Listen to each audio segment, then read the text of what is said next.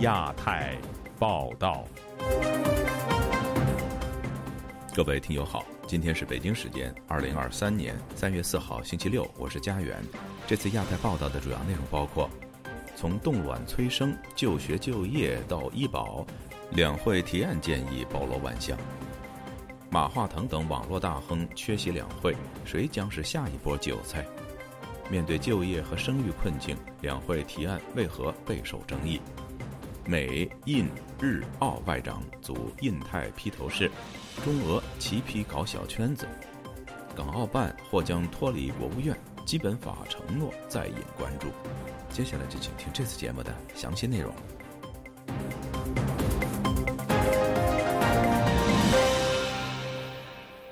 中国全国两会召开在即。人大代表、政协委员的提案和建议成为网络热议话题。由于中国出生率六十年来首次出现萎缩，多位代表提出关于生育补贴和冻卵等建议。在就业和就学方面，有人提议让高校毕业生务农，也有人提议降低高考外语的分数线。以下是本台记者黄春梅发自台北的报道。中国人口进入负成长，两会代表也极尽所能的催生。中国全国人大代表赵玉龙提出，为生育二胎、三胎的夫妻提供补贴的角度出发，比方说每年给孩子提供定额的养育教育补贴，共提供十八年到成年后截止。中国全国政协委员甘华庭也提出类似的建议，建议为生育二孩、三孩的家庭发放教育专项补贴。为第三孩提供幼儿园到高中毕业阶段的免费教育。中国全国政协委员姚爱新则建议，对零到三十六个月龄的婴幼儿家庭，每月按照当地最低工资标准给予定额的育儿补贴。文章引起网友热烈留言，有人说：“为啥不提生一胎没贡献吗？以前可不是这么说。”还有人说：“现在连一胎都快养不起，还二胎？建议给一胎生育、教育、住房都免费，你看生不生？”类似的建议中，冻卵话题引起不小的关注。中国全国政协委员，同时也是复旦大学附属妇产科医院院长徐从建接受采访时表示，建议在特定条件下支持未婚女性进行冻卵等辅助生殖技术。在留言里，支持的人不少，还有人问起费用，有人说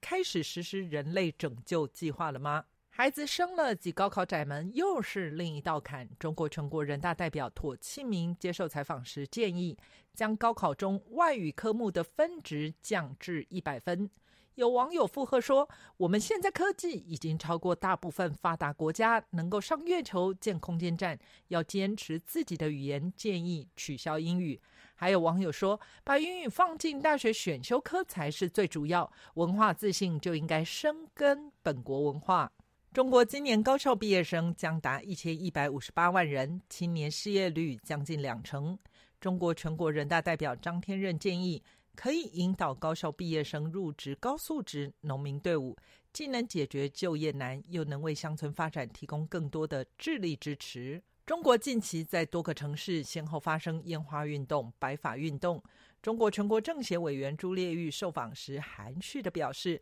为了弘扬传统文化、顺应民情民意，建议尽量允许民众在春节和重大假日期间燃放烟花爆竹。在老人福利上，两会代表也争相加码。中国全国政协委员甘华田称，他将提交逐步推进六岁以下儿童、八十岁以上老人免费医疗的提案。中国全国政协委员周世宏则建议，将超龄老年就业人员纳入社保，全面清理阻碍老年人继续发挥作用的不合理规定。自由亚洲电台记者黄春梅台北报道。中国的两会本周末即将召开，腾讯董事会主席兼 CEO 马化腾和多名互联网高层却在新一届的两会代表名单中缺席，引发外界高度关注。今年两会都有哪些企业大佬被淘汰出局？又有哪些产业精英成为后起之秀呢？以下是本台记者凯迪的报道。全国政协人大即将在三月四号和五号开幕，同时今年两会委员和代表也迎来了五年一次的换届，其中私营企业代表的变化尤其引起外界关注。据多家中国媒体报道，曾被视为经济发展宠儿的互联网行业，多位颇具代表性的人物纷纷落榜。其中包括曾担任了两届十年人大代表的腾讯 CEO 马化腾、百度 CEO 李彦宏、联想 CEO 杨元庆、网易 CEO 丁磊、京东董事会主席刘强东以及搜狗 CEO 王小川等。外界还发现，新一届人大代表名单中多半是来自半导体、人工智能和电动车领域的执行长及工程师。其中，半国营的人工智能公司科大讯飞董事长刘庆峰今年再次连任，他已担任人大代表超过二十年。小米董事会主席兼电动车企业家雷军是第三次当选，而晶片制造商华虹半导体董事长张素新和电动车小鹏汽车董事长何小鹏都是首次成为人大代表。此外，当选的还有中国科学院大学校长、晶片专家李树深。而在新一届政协委员名单中，则包括人工智能晶片开发商寒武纪科技董事长陈天石和三六零安全科技董事长周宏伟。旅美的民营企业家、前青海省政协委员王瑞琴告诉本台：“中国的人大代表基本都是党员，而政协委员通常是党外各行业杰出人士。嗯，那么他们就通过政协的这样的一个渠道呢，把这些各行各业的人都把它收收拢进来，就是纳入党的管理。”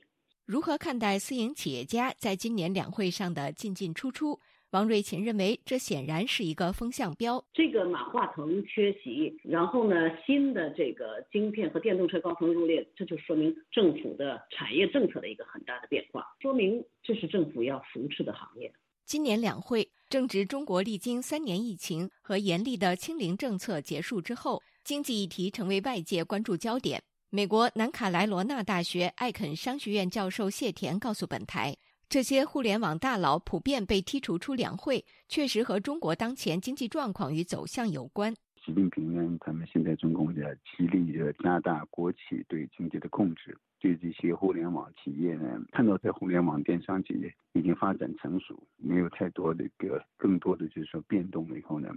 就要收割韭菜，或者收回国有，或者是加大共产党的那个的控制，并且可以有些人呢还进行一些打压排斥。谢田指出，现在中国经济走向就是在发展急需的晶片产业，同时打压当局认为可以收割的企业。但总的来说，中国的企业是走向越来越严格的政府控制。以上是自由亚洲电台记者凯迪华盛顿报道。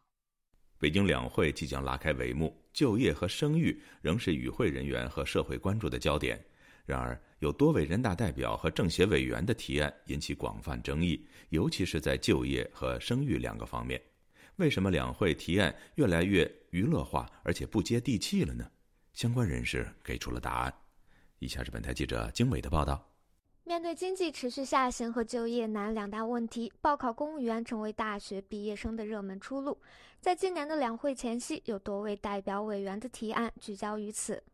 政协委员倪明锦痛批这种现象，他说：“要鼓励大学生不要满脑子央企、国企、公务员，只要做了公务员，一般进去以后一眼看到了头。文科生就业面窄，工资更低，也是大学毕业生面临的挑战之一。”倪敏锦对此还要求大学生不要太在意刚入职的收入，鼓励大学生先就业，再努力提升自己的职业能力。他说：“只要是真的人才，到单位以后努力工作，他的发展空间是无限的。”此话一出，引来舆论嘲讽。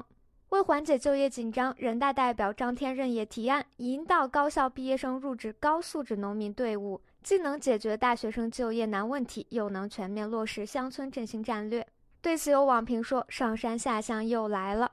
前青海省政协委员王瑞琴告诉本台，习近平上台以后，人大代表和政协委员提案的自由空间大大缩减，使得提案越发不接地气。他会给你层层给你打招呼，比较敏感的议案你就不要提了。政协和人大的是永远的，尤其我是指政协吧，呃，你有很明显的自由度，他可能就不，他可能就不会就是选你当政协委员。政协、人大开会之前，他都有个预备。那么开议会，他就要提一些组织纪律要求啊，大家不要乱说。其实这种议案的有两层，一种他就是说他个人投政府所好，另一种呢就是政府授意让他出来说。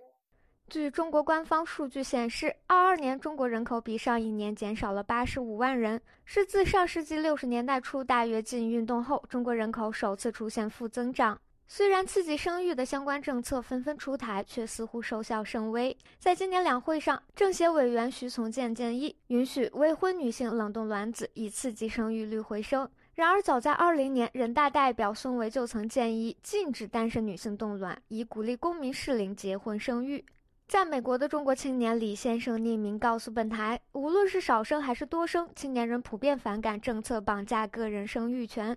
纽约城市大学政治学教授夏明评论说：“早在一八年，全国人大全票通过习近平修改宪法，打破国家领导人任期制的时候，两会就失去了其意义所在。一些代表了，他们吃了饭，那么也不能说呃一点事情都不干，那个也要做点样子，走点过场。那你看到就是中共呢，也就是装着好像在尊重民意，让人民代表了，那么可以说点话。那么人民代表也装着他们呢是真的是人民代表。”那么他们好像也真在干事，那么实际上这都是一场作戏。自由亚洲电台记者经纬华盛顿报道。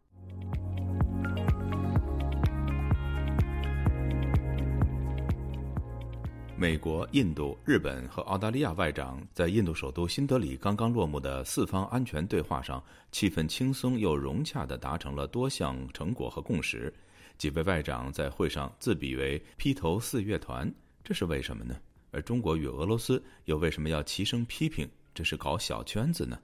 请听本台记者唐佳杰的报道。三月三日，美国、印度、日本、澳大利亚外长在印度新德里结束四方安全对话 （Quad）。在一场公开的讨论会中，在被问到如何定义 Quad 的角色时，音乐迷日本外相林方正，接着也热爱音乐的美国国务卿布林肯提出的类比说，四方安全对话像是一个更加有弹性的披头四乐团。披头四成员是固定的，我们同台超过十年。不过保罗麦卡特尼也出个人专辑。我们四个人间的信任是基于共同的价值观，比如民主自由，让我们能够在 Quad 中畅所欲言的交流。布林肯说，Quad 是一个可变的几何形状。一种国家间不同的集合，有些是非正式联盟，有些是松散的伙伴关系，有些是建立在双边关系基础上，有些是稍大些的集团。澳大利亚外长黄英贤也接着说：“当四个国家聚在一起，讨论的是共同支持什么，而不是反对什么。”四位外长在台上一来一往的默契及气氛，让活动主持人印度学者萨兰几度问道：“你们几个人是有个私人的聊天群组吗？”引起现场的一阵阵笑声。印度外长苏杰生则笑着说：“他们见面时总有一种轻松的感觉。”四方安全对话最早是在二零零七年由已故的日本首相安倍晋三牵头组成的民主政体联盟。沉寂了几年后，在二零一七年时任美国总统特朗普时代，被重新恢复外长级别会谈。二零二一年，美国总统拜登上台，把 Quad 上升到峰会级别，展开从疫苗供应链、科技、救灾、海事上的各方面合作。三月三日，四国外长在共同声明中反对核武器的使用及威胁，同时坚决反对以规则为基础的海洋秩序所面临的挑战。声明虽然没有点名中国，但强调东海和南海尊重国际法的重要性。声明写道：“我们强烈反对任何试图改变现状或增加区域情势紧张的单方面行动。”中国外交部发言人毛宁再次用中国官方一贯的口吻批评 “Quad” 是排他集团。我们一贯认为，国家间开展合作应当顺应和平与发展的时代潮流，不应该搞排他封闭的小圈子。俄罗斯外长拉夫罗夫也谴责跨正在扩大到印太的其他国家，并指责华盛顿试图要把四方安全对话军事化。美国外交政策理事会的印太事务研究员苏布里克告诉本台：“以下我请我的同事代读他的分析。北京可能对四国成员的结盟感到愤怒，但中国共产党只能怪自己。中共的好战和扩张，从南海和中印边界到东海和台湾。”正在拉近华盛顿、东京、新德里和堪培拉之间的距离。布林肯则强调，跨不是军事集团，也不是这种联盟。跨的主张不是让国家做出选择，而是提供一个正面的选择。日本外相林方正也呼应这种说法。他说，跨不想排斥任何人，而是一个开放的架构。跨想推动的一件事就是遵守国际法。只要中国也遵守国际规范的规则，按照国际制度行事，那么这就不是中国与四方之间的冲突问题了。在四方安全对话关注南海问题之际，印尼外交部证实，中国及东盟成员国代表将在三月八日至十日在雅加达开会，就制定南海行为准则进行谈判。自由亚洲电台记者唐佳杰，华盛顿报道。北京两会开幕前夕，有关港澳办或将脱离国务院系统而直属中共中央的消息引发舆论热议。有评论认为，此举有违香港基本法的有关规定，也为今后的两岸关系发出了信号。以下是记者陈子飞的报道。中国全国两会在本周末开幕，多家亲北京的香港媒体引说不同的消息，指港澳系统也被纳入机构改革方案的范围，港澳办可能脱离国务院，直属中共中央。星岛日报表示，二中全会通过的党和国家机构改革方案范围涉及港澳，港澳办可能变成中共中央港澳办公室，能强化中央对港工作的全面领导，属升格扩权的安排。南华早报引述不同的消息，指港澳办直属中共中央的方案会在周日提交人大全体会议审议。又说，港澳事务直接由中央决策管理，显示北京对港澳事务重视。港澳办和中联办同为北京对港桥梁的分工会更明确。又引说，清北京的学者分析，政治局常委王沪宁和丁薛祥将最有机会接替韩正主管港澳事务。熟悉中港情况的时事评论员陈翔对本台表示，把港澳办脱离国务院直属中央的方案，早在五年前换届时已有传闻，没有落实的原因与当时中共总书记习近平还没全面掌权有关。五年后再重推方案，能收党强政弱的效果，有利习近平集权，同时也能摆脱基本法约束，中央能更直接管制香港。过去几年呢，习近平。经常提倡毛泽东的一句话：“工农商学兵，东西南北中，党是领导一切的。”那么他现在第三届连任了，权力往他一个人集中，中央会更加直接参与或者决定香港的事务。因为过去呢，受这个基本法的约束吧，国务院对香港事务就不能够随意管的，是不能管香港的教育啊、报纸啊这些东西。如果是由中央来管的话呢，因为不受基本法的限制，可能比较灵活一点，更方便他来管。时事评论员刘卫少表示，香港的事务早在二零零三年开始已由政治局常委主管和决策，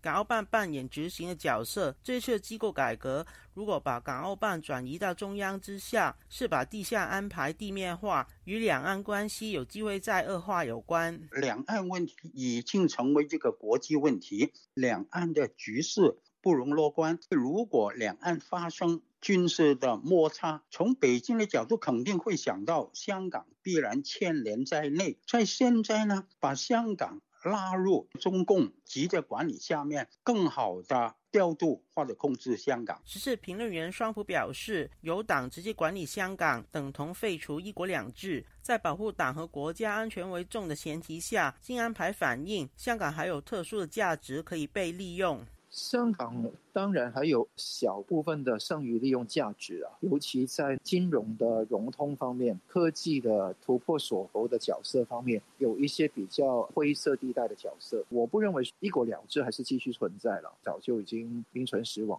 那个香港的剩余价值，只能够是在保证党国安全下，能够好好赚钱。他表示，如果由王沪宁主管港澳事务，有可能会加强对香港意识形态的管理，使管制香港方向再往左推。就亚洲电台记者陈子飞报道。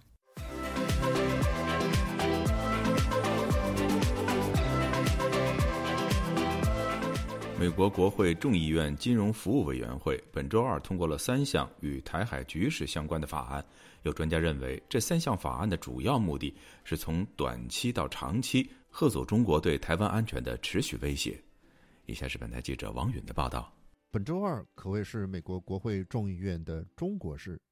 两大委员会接连通过了多部与中国或台海关系相关的法案，并推送到了众议院，等待全体议员的投票。金融委员会通过的三项涉及台湾局势的法案引起了外界强烈的关注。其中，《台湾冲突下阻法案》主旨是，当中国采取威胁台湾安全的行动时，美国财政部可公布中国高官在海外金融账户的信息，以及为这些高官提供服务的外国金融机构的情况，以此来阻止中国对台湾的侵略。曾任中国某国有银行支行行长的张杰告诉本台，这种措施能对中国的高官起到一定的震慑作用，他们可能因此对习近平政权在台海关系上的决策进行施压，甚至习近平家族的人也会这么做。他解释说，如果美国采取了这么一个行动，他们就会问一个问题：那他们的资金在海外还安全吗？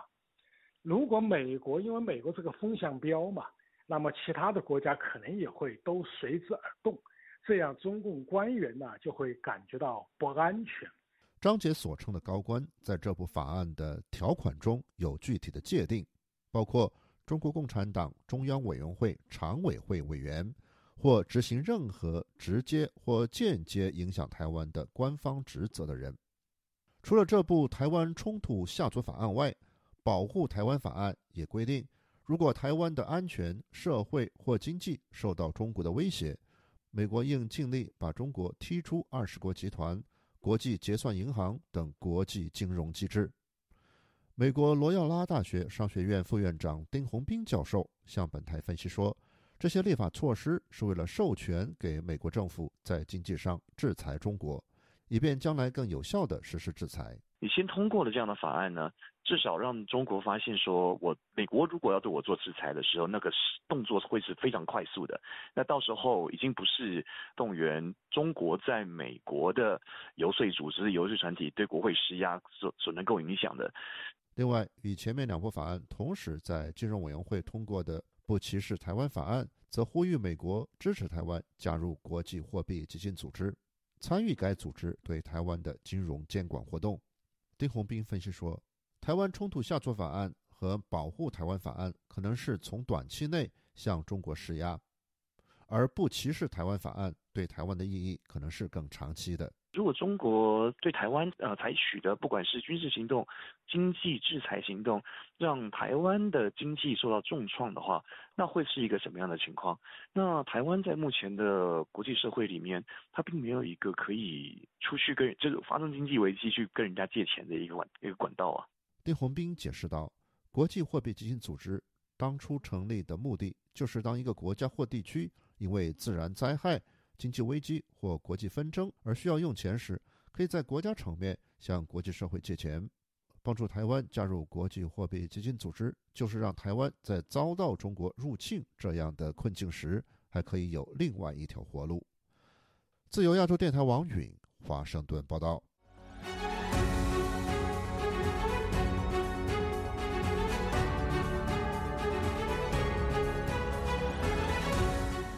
中国两会之际，当局的维稳措施再次升级。北京资深媒体人高宇等异议人士被带离北京，贵州人权研讨会的十多名成员也被当地国保带走或遭软禁。而在上海，当局在崇明岛和长兴岛等地设立多处拘禁访民的场所。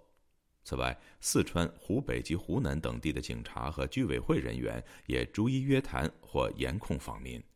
以下是本台记者古婷的报道。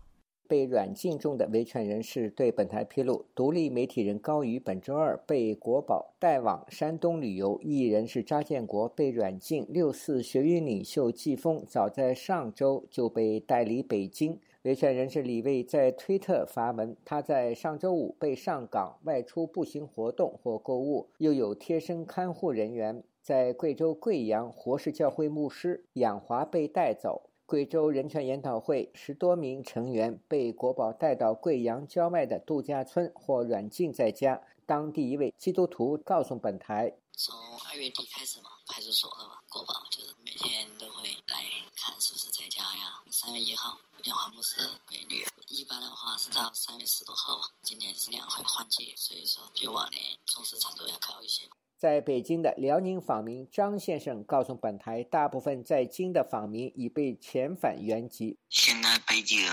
访民呢不算太多，国家信访局去登记的每天能有七八百个人嘛，大部分都抓回去了。主要是北京配合各地方的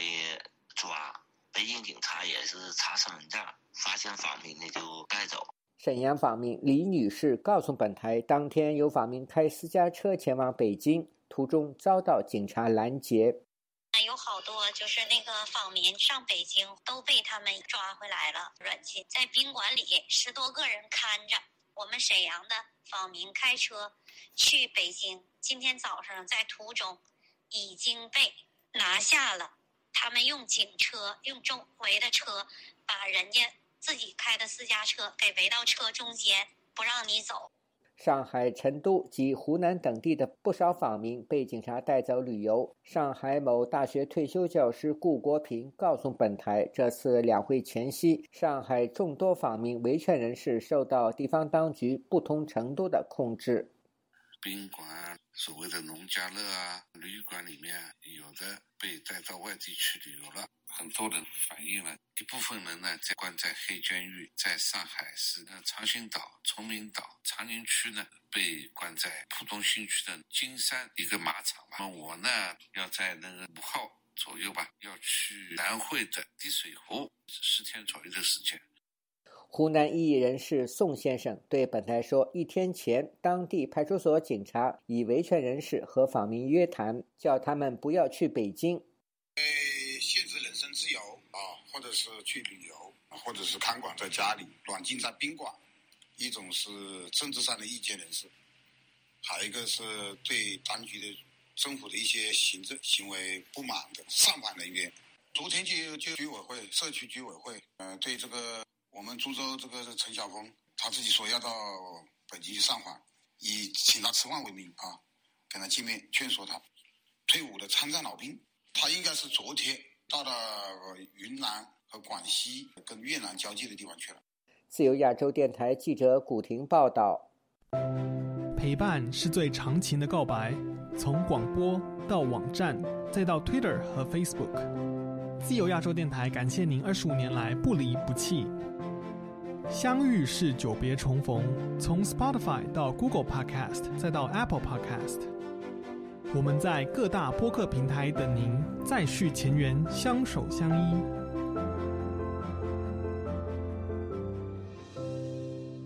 听众朋友，接下来我们再关注几条其他方面的消息。美国国务卿布林肯星期四向联合国人权理事会发表视频讲话，指责中国对新疆维吾尔人和其他少数民族穆斯林群体实施的种族灭绝和反人类罪。布林肯在讲话中说。我们仍然严重关切中国正在对新疆穆斯林维吾尔族和其他少数民族成员实施的种族灭绝和反人类罪。布林肯引用了人权事务高级专员办事处去年八月份的一份报告，该报告记录了严重的虐待行为，包括任意拘留、酷刑、性暴力和基于性别的暴力。德国总理舒尔茨对中国在俄乌冲突中的立场提出批评，并呼吁中国为促使俄罗斯从乌克兰撤军做出更大努力。舒尔茨在讲话中说：“中国在最近就乌克兰冲突提出的十二点立场文件中，再次明确重申反对使用和威胁使用核武器，这有助于避免冲突升级。”但他也指出。中国目前在印度举行的 G20 外长会议上，不愿意明确谴责俄罗斯的侵略行径，令人失望。国际社会对乌克兰战争的反应凸显了全球各国立场的分歧。中国和印度都没有谴责俄罗斯对乌克兰的入侵。有鉴于此，美国已经表示，如果北京向俄罗斯提供军事支持，美国将对中国实施制裁。另外，据路透社报道，美国商务部星期四表示，美国正在将三十七个实体列入其贸易黑名单。这些实体的活动包括支持俄罗斯军方、中国军方以及在缅甸和中国协助或从事侵犯人权的活动。